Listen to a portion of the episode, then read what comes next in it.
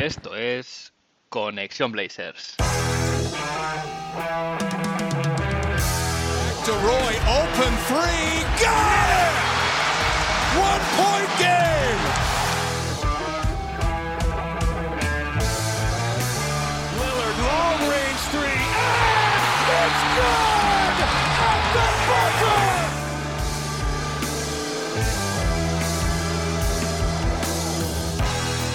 Bienvenidos al episodio 68 de Conexión Blazers. Soy Héctor Álvarez y para empezar la semana bien toca mirar a Oregón para traerte una dosis de todo lo que necesitas saber del equipo y en menos una hora. Un rato que se te hará corto. Vuelve este podcast, vuelve Conexión Blazers y también vuelve el baloncesto a Portland porque ya ha empezado la pretemporada. Hemos vuelto a ver jugar a nuestros Portland Trail Blazers tras muchas semanas de espera en un amistoso curioso contra los Clippers en Seattle. El ambiente allí fue genial, se pudo ver a muchas leyendas en el pabellón como Gary Payton padre, eh, Deadlift Strength, eh, Jamal Crawford o el mismísimo Brandon Roy, en este caso leyenda Blazer. En cualquier caso, lo más importante fue volver a ver a Dame y a los chicos jugar a baloncesto en lo que está siendo un poquito el aperitivo antes de una regular season que ya está muy cerquita.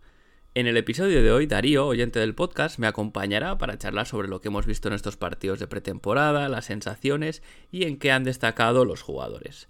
Pero antes, como es costumbre, vamos a ver qué ha pasado en Rip City esta semana. La franquicia publicaba en redes sociales un poquito lo que era la historia de cómo se gestó este, esta camiseta, la edición Statement, que no deja de ser eh, esta camiseta roja con franjas negras en el lateral y el logo, el pinwheel, que se dice, en el centro. Por lo que han compartido, parece que lo diseñó Dame intentando darle mucha importancia al propio pinwheel, al logo del, del equipo, que está ahí bien situado en el centro en lugar del número. Y es una versión, una, una camiseta que divide bastante la afición. A mí personalmente no me gusta porque parece una camiseta de entrenamiento el talento que tiene Dame creando en las pistas eh, con el balón de baloncesto o delante del micro parece que en este caso no se traslada a la moda, eso está claro. Y en una nota relacionada con las camisetas, la, franquicia también anunciada que, anunciaba perdón, que ha rescindido el contrato de patrocinio en las camisetas con Stormex. Stormex, eh, una página de intercambio y compra de criptomonedas, solo llevaba un año como sponsor y algo que no sabemos eh, ha tenido que suceder porque esto se ha anunciado a posteriori del Media Day, que al final no deja de ser el día donde se hace, se crea, se toma gran parte del material visual del equipo, fotos de jugadores, vídeos, etcétera, para promoción, para subir a redes sociales, eh, la gran parte del material en definitiva que se usará durante el año. Este material ahora mismo aparece con este logo de Stormex. Veremos eh, si se llega a conocer la historia de por qué este patrocinio se ha roto así de repente. Y también evidentemente cuál será el nuevo patrocinador porque la franquicia también dice que ahora mismo está en su búsqueda.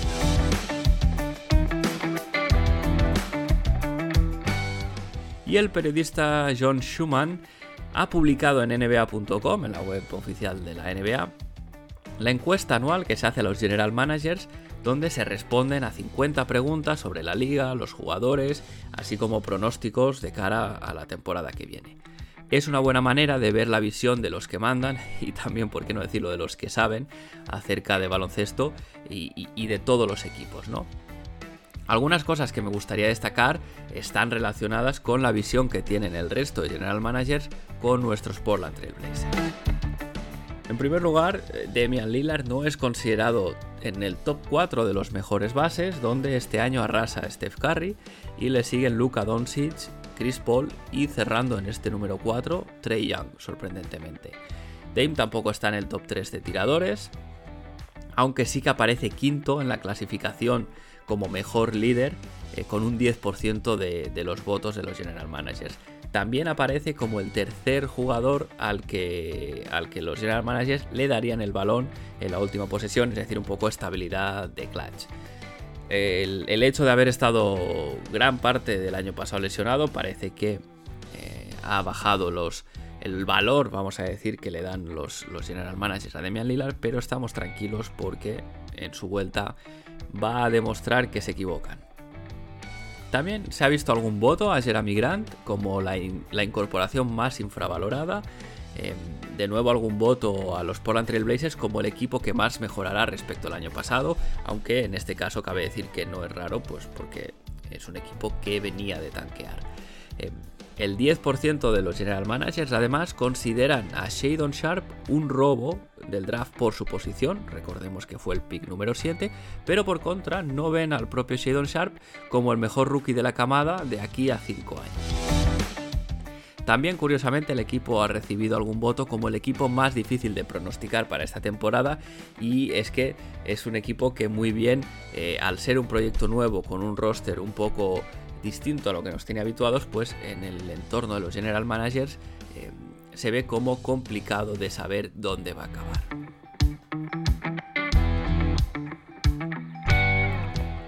También anunciaba el equipo que se ejerce la opción de contrato sobre Keon Johnson para la próxima temporada 2023-2024. Al Keon, al ser una primera ronda de draft, tiene un contrato rookie de dos años garantizados y dos que son opción de equipo. Y los Portland Trail Blazers han asegurado su contrato mínimo, eh, mínimo hasta final de, la próxima temporada. Tiene sentido, ya que al estar en un contrato de rookie su salario es muy barato y puede ser además usado como moneda de cambio eh, de cara a traspasos en un futuro, teniendo en cuenta sobre todo que tenemos un backcourt muy pobre.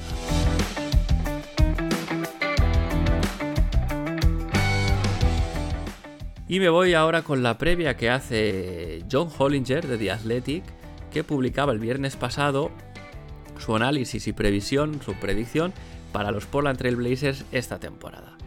John Hollinger, que fue VP de, operaciones baloncestísticas de Memphis durante muchos años, es uno de los escritores o de los reporteros, mejor dicho, eh, más, digamos, respetados en el medio de Athletic, pero otorga a nuestros Portland Trail Blazers 36 victorias y dice que es difícil verlos más arriba porque tendrán bastante faena ya para entrar en el play-in. Según el criterio de Hollinger, es un equipo que se queda corto pese a los movimientos que ha hecho para reforzarse y de ahí el resultado eh, que les da tal vez un poco por debajo de lo que esperaríamos los aficionados. Este artículo evidentemente ha causado eh, digamos, no ha tenido muy buena acogida entre la afición, pero es que el propio Yusuf Nurkic reaccionaba en Twitter, eh, citando el tweet de, The Athletic, y decía eh, a John Hollinger directamente, entiendo por qué ya no eres VP de, operaciones baloncestísticas, porque los Portland Trail Blazers son un equipo de playoff. El caso de de John Hollinger no es único. Zach Lowe, uno de los periodistas más importantes también en ESPN, eh, dijo en su podcast, por ejemplo, que el roster de los Portland Trail Blazers le parece bla eh, en una locución que se podría traducir como algo que no le impresiona.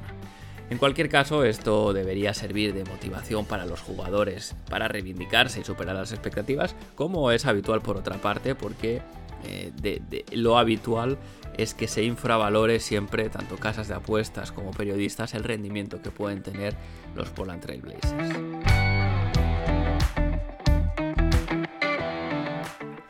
Y cierro el capítulo de actualidad con noticias de la franquicia en lo que se refiere a los contratos también. Eh, se anunciaba que se corta a Devontae Kakok, a Wes Ibundu y a Brandon Williams. Em, Parece ser que Brandon, eh, que tenía un contrato que sí que parecía asegurado durante la temporada, pues no ha acabado de, convencer a, a Cronin y el, cuerpo técnico durante, durante esa pretemporada y ha sido cortado. El resto, eh, eh Wes y Wundu, perdón, y Devon Kakok, recordemos, estaban en contratos de training camp para competir por, por un contrato two-way precisamente. Que viendo estos movimientos y la situación, parece que muy mal se le tiene que dar a Olivier Sarr eh, no asegurarse uno de estos contratos porque recordemos es el eh, jugador más de perfil de, interior, ¿no? Un 4-5 atlético que puede jugar en la pintura, que es lo que más falta le hace a este equipo.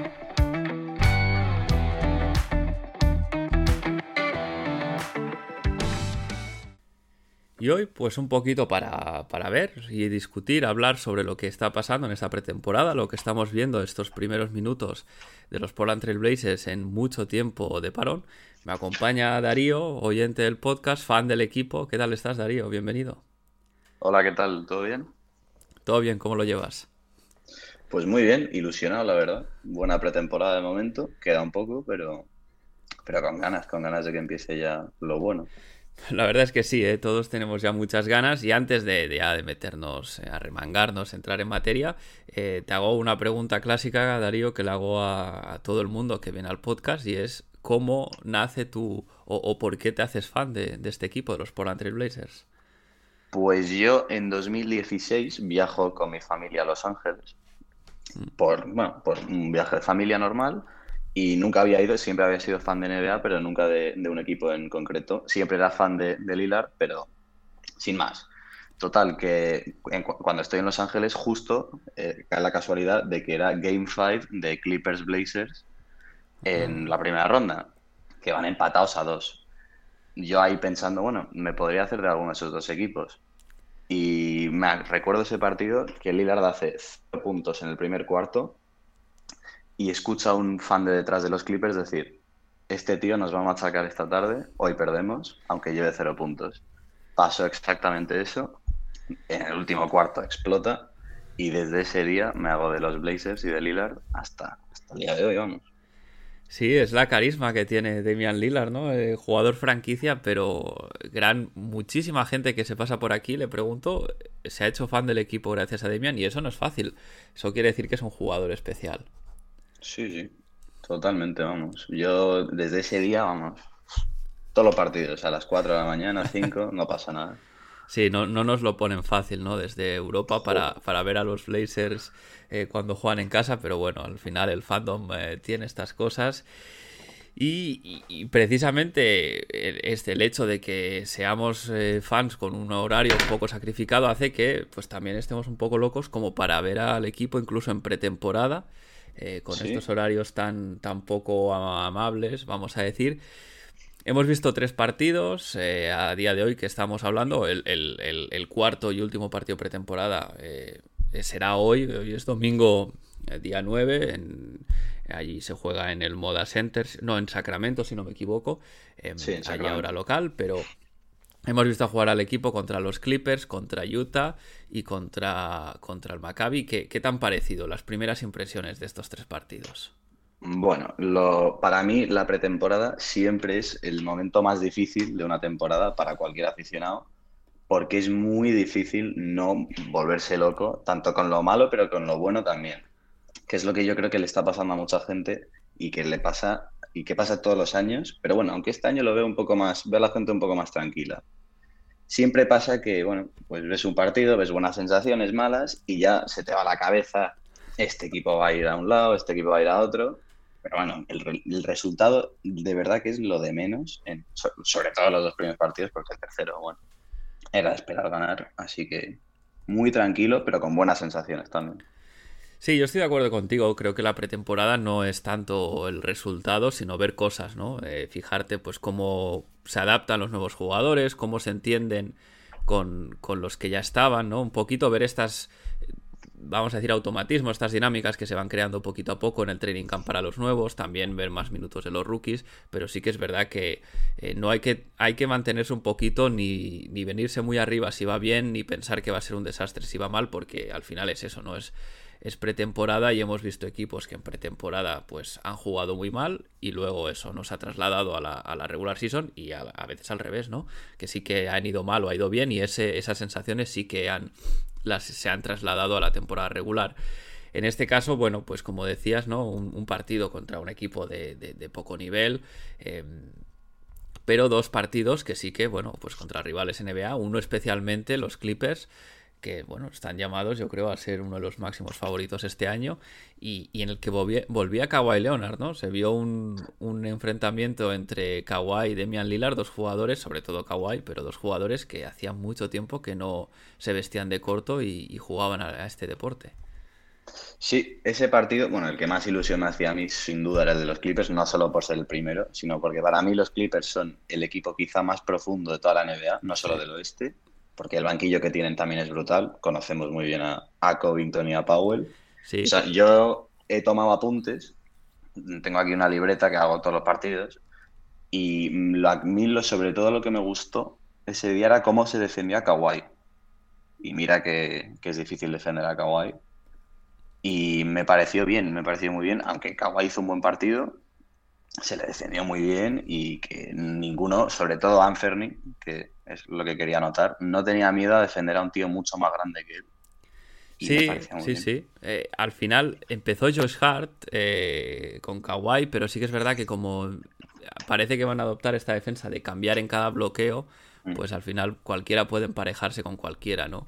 Em, pero sí que es verdad que, el equipo, bueno, pues dio la cara y como tú dices, los Clippers son un equipo mucho más profundo. De hecho, eh, solo jugaron los titulares hasta el descanso, ¿no? Si mal no recuerdo, porque luego ya empezó a salir eh, gente del banquillo y, y del banquillo profundo.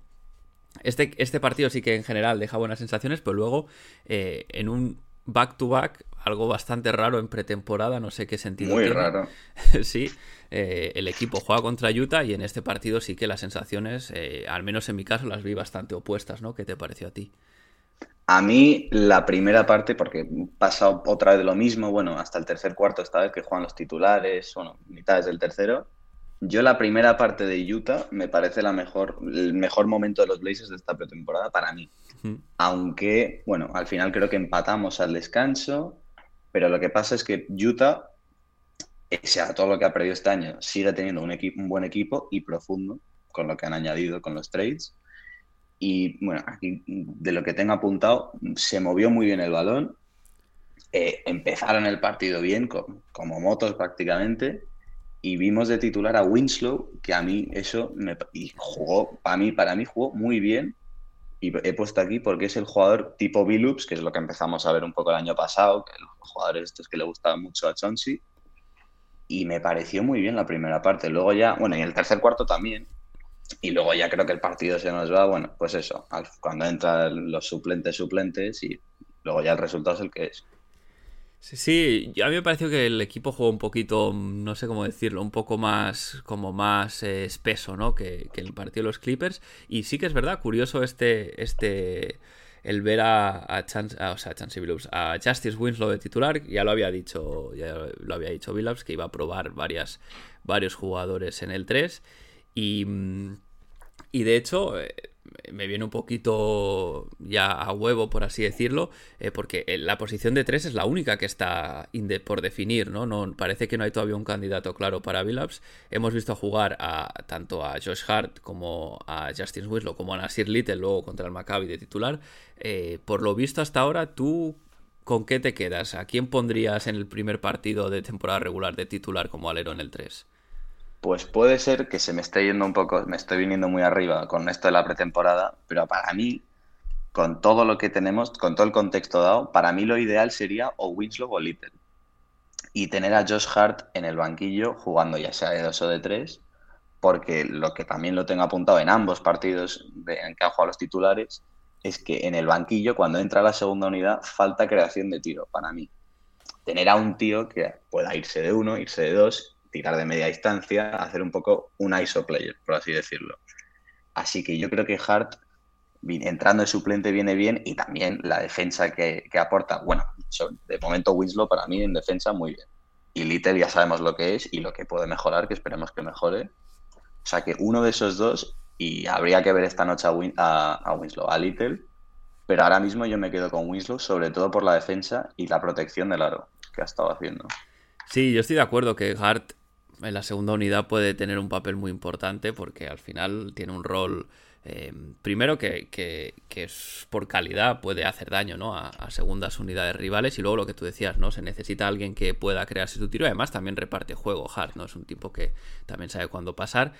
Y Winslow me gusta porque es, eh, bueno, al final es un jugador que es, es bastante fuerte por lo tanto, en este sistema de, cambiar todos los bloqueos, realmente puede defender casi del 1 hasta el 5, porque mm.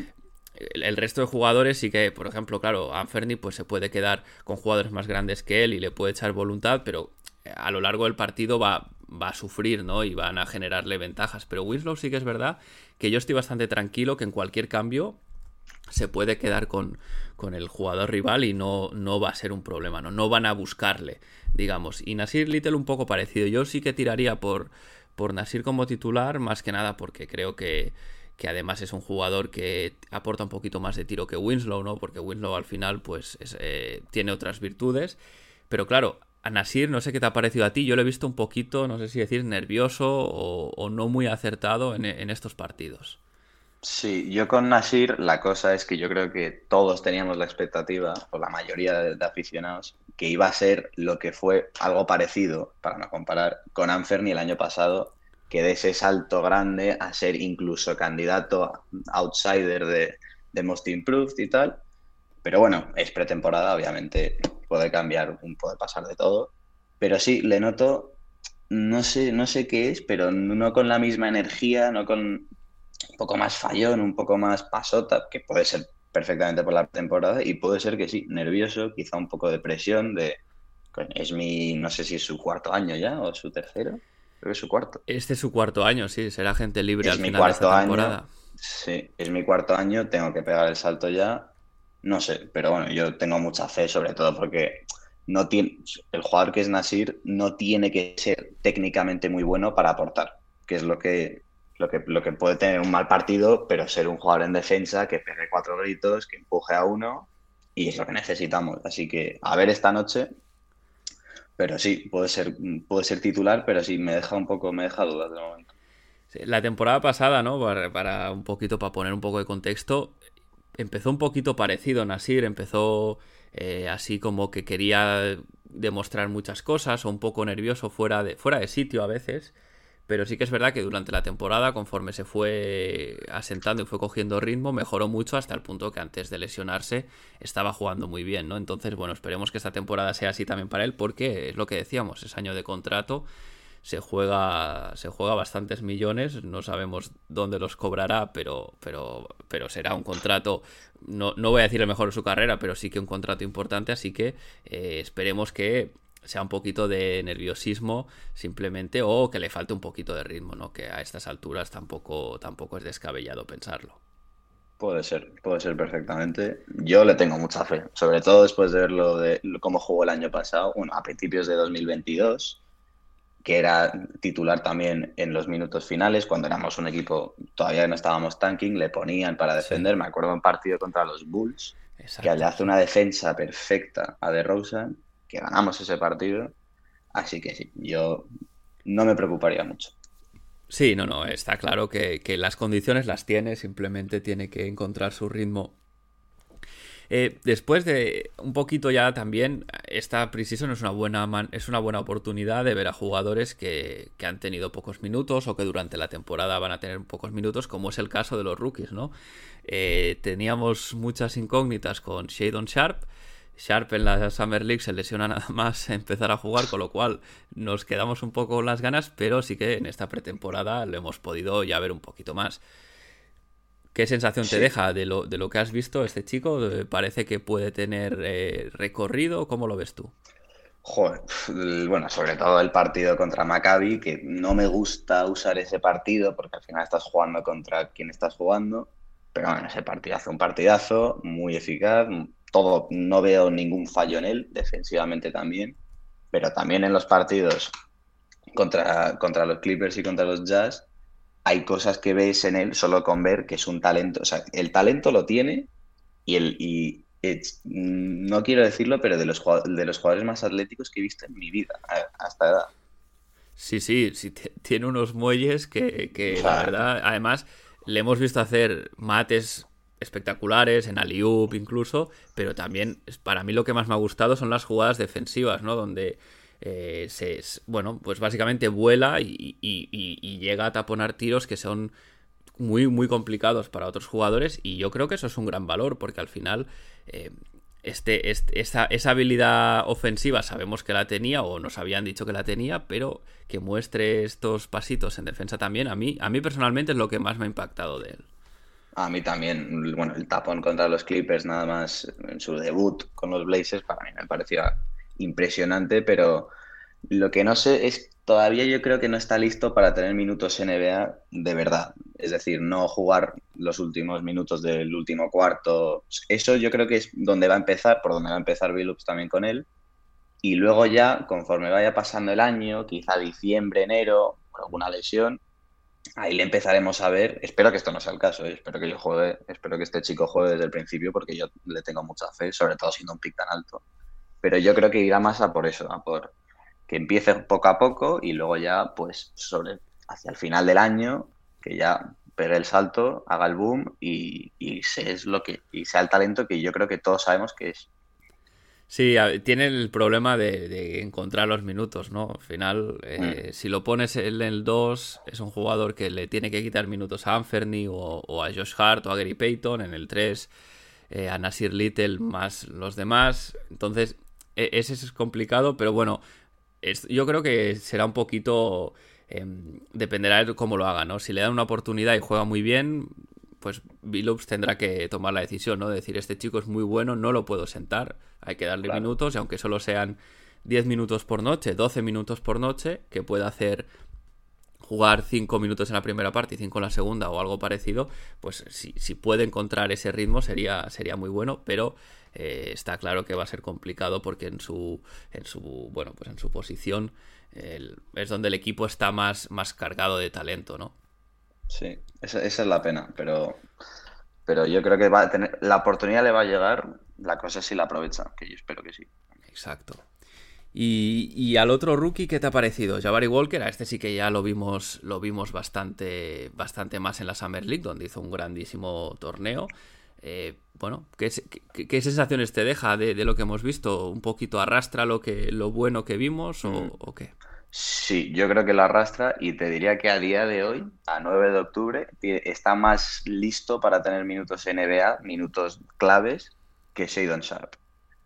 Más que nada por lo que porque ambos, o sea, están en la situación que están, que es un equipo que en principio queremos ser competitivos, no somos los Thunder ni nada de esto. Claro. Que juegue el que quiera y que se tire lo que quiera. Yo creo que Jabari Walker aporta en defensa aporta en ataque con su tiro, que me ha sorprendido, sobre todo en la Summer League, pero bueno, tira bien, llega bien al aro y también tiene mucha, mucha IQ para mí, para ser un rookie de segunda ronda del pick 57, lo que es dar el pase extra, es algo, o sea, es algo que no me esperaba para nada y me ha sorprendido mucho y sobre todo en la pretemporada contra los Clippers, ese último cuarto, eh, es el, el juega, para mí es el mejor de lejos de los cinco que están jugando esos últimos cinco minutos. Así que ese es otro que hay que darle una oportunidad y rápido, porque yo creo que la va a aprovechar y puede ser clave incluso este año. Sí, además, eh, este sí que es muy posible que, sea más fácil dársela, por lo que decíamos, ¿no? Al final, eh, estamos hablando de un equipo que yo vengo diciendo ya hace muchas semanas que está muy, muy justo de la rotación eh, en la pintura, en el 4 y en el 5, pues como se lesione Nurkic o Jeremy Grant, poco, poco tenemos que, rascar ahí porque... Apaga y vámonos, Exactamente, ¿no? Entonces esto le da también posibilidad de jugar más minutos, también para un poco de descanso, ¿no? Porque si vas justo de rotación, alguna noche en back-to-back, a lo mejor merece la pena que Nurkic o Grant eh, descansen o jueguen menos minutos y uno de los beneficiados, no solo él, ¿no? Pero uno de ellos puede ser ya, eh, el amigo Jabari. Espero que sí, la verdad, espero que sí. Y no sé, así en general, algún jugador que hayas visto que se que te parece que se ha reivindicado, o por lo contrario, ¿no? Un jugador que, pues, por lo que hayas visto, em, pueda, tenga que ponerse un poco las pilas, ¿qué, qué nos puedes contar? Pues para mí, de a bien, lo, mi titular sería de la pretemporada sería Jeremy Grant encaja como un guante en este equipo. exactamente. Me parece que, el, que es el fit perfecto que hemos buscado tantos años que creíamos que iba a ser Covington y no lo, bueno, lo fue el primer año, el segundo ya no. Encaja para mí, bueno, solo son dos partidos de pretemporada, es verdad, pero ya sabiendo lo que es Jeremy Grant y lo que es este equipo, encaja perfecto en defensa, en ataque, en que y yo mi duda era que igual iba a querer demasiado el balón y, se iba a tirar algún tiro así un poco innecesario, que lo ha hecho también, que es normal, viniendo de donde viene, de los Pistons. Pero yo creo que iba a encajar perfecto, sobre todo cuando no esté Lillard en el campo o cuando le hagan un 2 un dos contra uno, que le van a hacer muchos. Es esa tercera opción que yo creo que de verdad necesitamos de 4-3, que no acabó siendo ni Covington ni Powell, Así que eso en el lado bueno, en el lado más malo, quiero decir. Entre comillas, claro. Entre comillas, en, dos en dos partidos que han jugado, que ha jugado este chico, Anferni Simons, quizás les quizá, bueno, quizás él no ha jugado en tanto tiempo, que es lo que yo creo que va a ser. Le veo, no sé, tirándose tiros un poco innecesarios, 30% en, contra Utah y 16 contra los Clippers. Tirándose tiros un poco, ¿eh? tiros que no le entran, no sé, pero yo creo que esto solo es nada, partido, son dos partidos de pretemporada, que esto incluso igual esta noche te mete 30 y se nos olvida, así que no me preocupo. A ver, yo lo que me parecieron fueron tiros un poco raros, ¿no? Porque al final mm. Simons es un jugador que con es un tirador de lo mejor que hay en la liga, eh, es top, no, o sea, está en el percentil eh, top 1% de mejores tiradores en catch and shoot, al, salir eh, de bloqueos, eh, o sea, tras el tras bote, en, todas las situaciones, ¿no? Entonces, bueno, sí que yo le vi buscar un poquito más, tiro así, atacando el aro pero a media distancia, un poquito sin acabar en la pintura realmente, ¿no? Tiros un poco que no son lo que ha venido siendo su marca personal, pero sí que es posible que intente añadir esto a su repertorio, ¿no? Al final como decíamos, pretemporada, puede ser que esté probando estas cosas, pero sí que es verdad que sería bueno verle hoy contra Sacramento jugar bien porque, bueno, es que el, papel de Anferni y su encaje con Demian Lillard, ¿no? Al final va a ser uno de los grandes factores de éxito o fracaso que tenga este equipo esta temporada. Totalmente. Eh, es el CJ, entre comillas, de este año, es la segunda opción, es el que si Lillard no está, tiene que estar él es que si Lillard se la va a pasar a alguien, va a ser a él.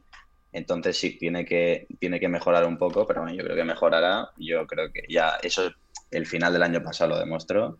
Y también, que se me ha olvidado, quería anotar Keon Johnson, muy buena pretemporada de momento, muy buena energía. En la Summer League no me pareció gran cosa, el año pasado tampoco, cuando, cuando estábamos tanqueando.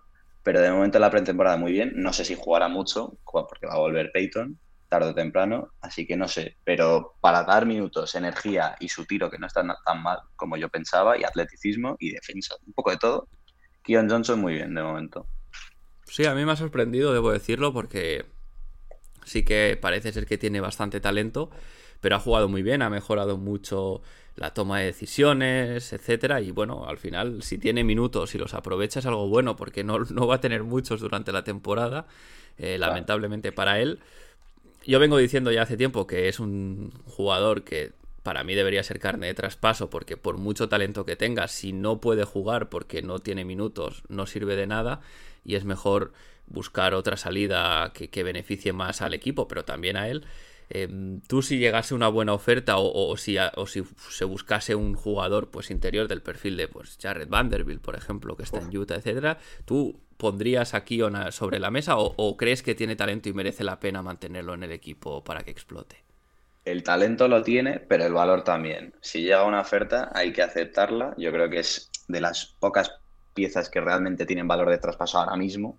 Entonces, para un jugador como eso, como dices, como Vanderbilt, algo así, yo me lo, vamos, le, mandaría a donde fuese, sin duda. Pero, pero bueno, mm, buen jugador que si está y tiene una oportunidad, va a aportar, pero yo creo que sí, lo mejor que se puede hacer con Kion es porque, bueno, si es su segundo año, fue un, pick de primera ronda, y ahora que en la pretemporada seguro que algún equipo se está dando cuenta, algo de valor tiene, yo creo que lo ideal sería traspasarle y traer algo de fondo de armario en eso, en lo que dices, en el 5-4 más 5.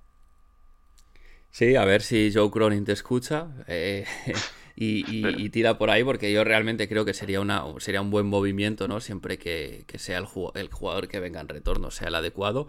Pero bueno, veremos. Em, había otro tema también que estaba interesante en esta pretemporada y era un poquito el casting, por así decirlo, para ocupar el segundo contrato de Two-Way que tenía disponible en el equipo. Había varios jugadores eh, a los que se les había hecho contrato para el training camp que competían, pues Wesley Gundu, Devontae Kakok, eh, Olivier Sarr. Y hace, nada, hace un par de días la franquicia de repente hace un anuncio que cortan a, a Kakok, a Wesley Gundu, pero también a Brandon Williams, que venía con contrato la temporada pasada, que lo había hecho yo creo que razonablemente bien, pero que eh, ha bajado sus prestaciones o no ha demostrado tal vez lo que, lo que se esperaba de él, y contra todo pronóstico este chico pues también lo han cortado. Sí, lo de Williams, bueno, a mí me alegra dentro de lo que cabe, porque yo creo que el año pasado nos cegó un poco lo que son los números, porque hizo algún buen partido, veintitantos puntos, y al final promedia 13 en el año, que dices, bueno, pues no está nada mal, pero yo creo que es un jugador, teniendo ya lo que tenemos, eh, que es Dayman, Fernie, Peyton, tal, Kion también, Josh Hart, no va a aportar mucho en defensa. Es, para mí es prácticamente nulo y en ataque me parece un jugador yo creo que él juega como si él se cree que es una superestrella, que me parece muy bien tener esa confianza. Es algo que yo he comparado con Reggie Jackson también, que Reggie Jackson cuando hace unos años jugaba como si se creía Lillard, pero no lo era. Pues Williams yo creo que le pasa algo parecido y yo creo que lo mejor es cortarle y traer a alguien como Sar, que es un 5 atlético de verdad, hmm. que bueno, igual algo aporta.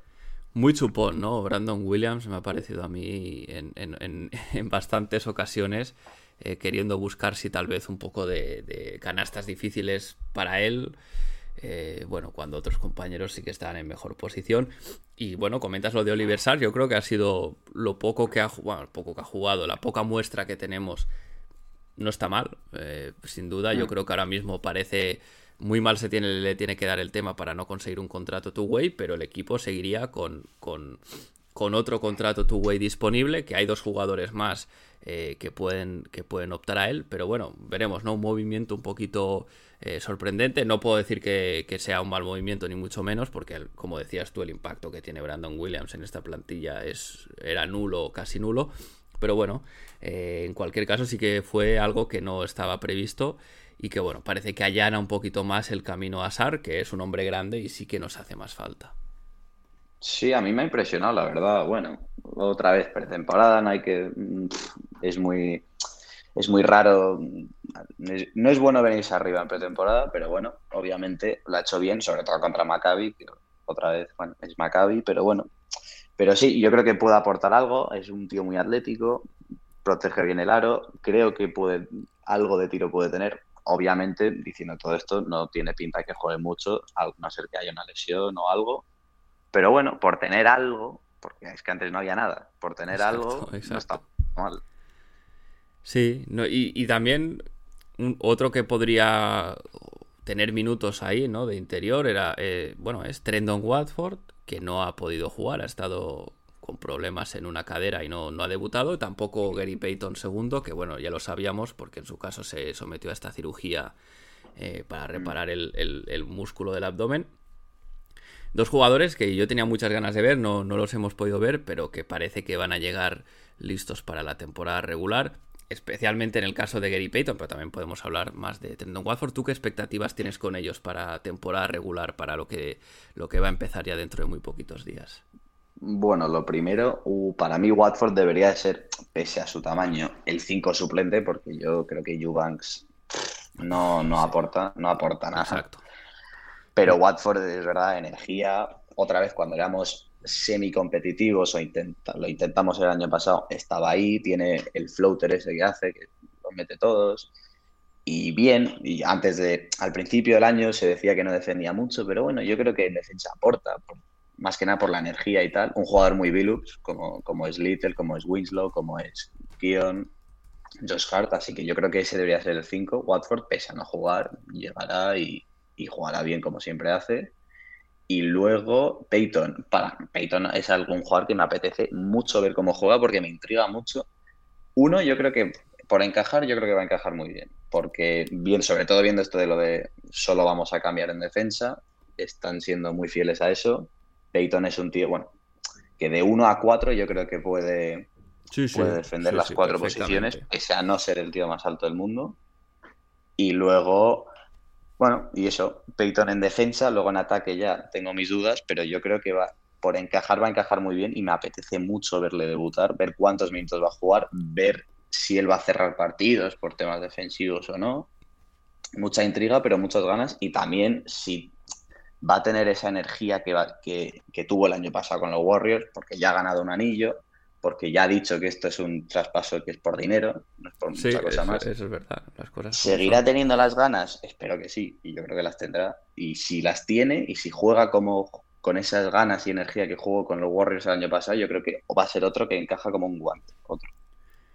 Sí, a mí lo que más me gusta de Peyton es que si lo pones en el mix te queda un equipo muy, muy atlético porque tienes a jugadores como Peyton, como Nasir Little, como Jeremy Grant, como Winslow, eh, que, te permiten esta defensa agresiva, te permiten el propio Shadon Sharp, ¿no? Por lo que hemos visto, eh, tener una amenaza siempre en defensa también protegiendo el aro, que es algo que está bien porque Yusuf Nurkic pese a que a mí me parece un muy buen ancla defensiva y que protege bien la pintura, no es un tipo que destaque especialmente poniendo tapones, pero claro, cuando ves los brincos que pueden pegar, pues esto, ¿no? Los Peyton, los Jeremy Grant, eh, los Shadon Sharp, dices, bueno, pues eh, en un ecosistema donde Nurkic se coloca muy bien y digamos que lo que es la pintura en sí pone las cosas difíciles, el tener a alguien que venga de, pues del lado de la ayuda a defender con esos muelles, eh, bueno, es un, es un lujo, creo yo.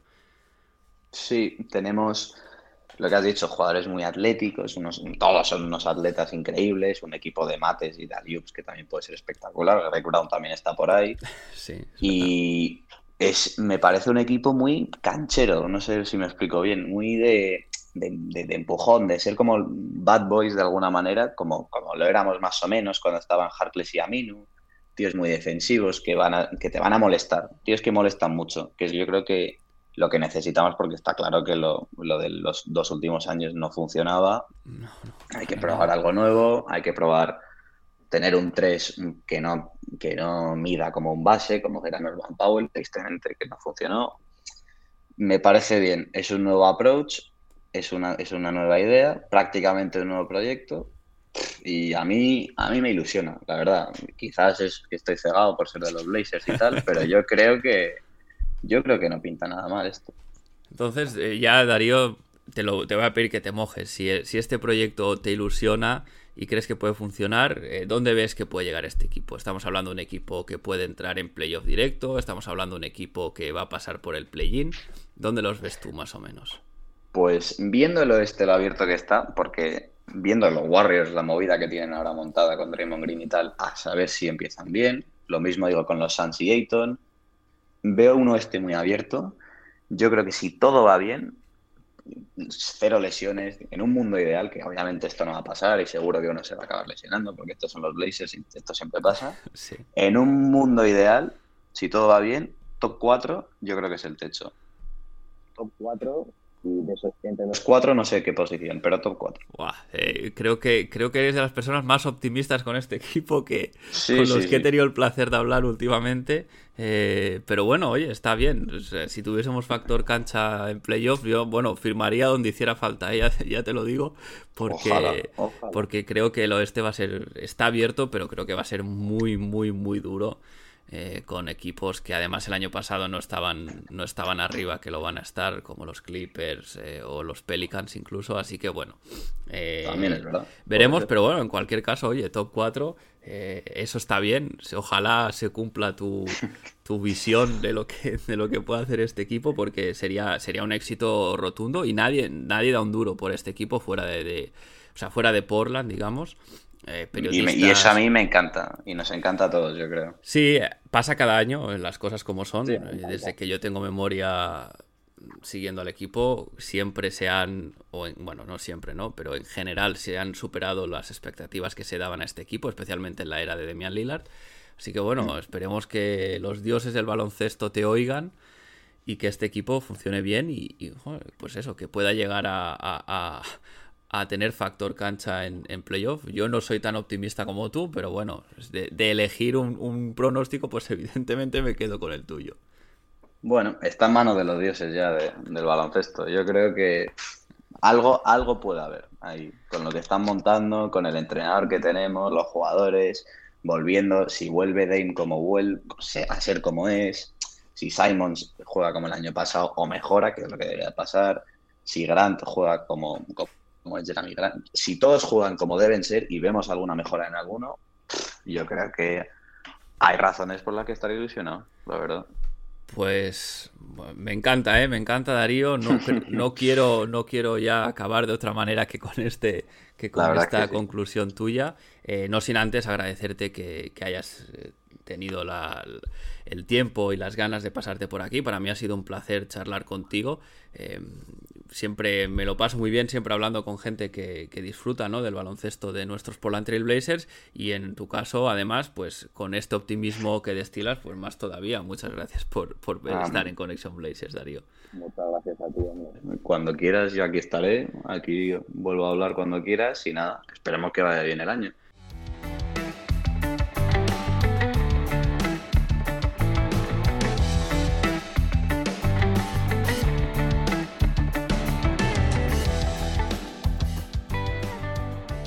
Y tras esta charla con Darío, cierro el episodio por hoy.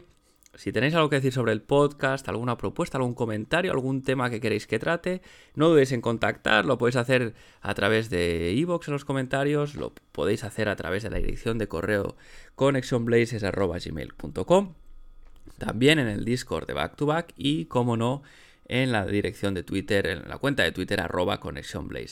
Si habéis llegado hasta aquí, Gracias por estar ahí una semana más y escuchar Conexión Blazer. Si os gusta el podcast, recordad recomendado a vuestros amigos y a vuestras amigas.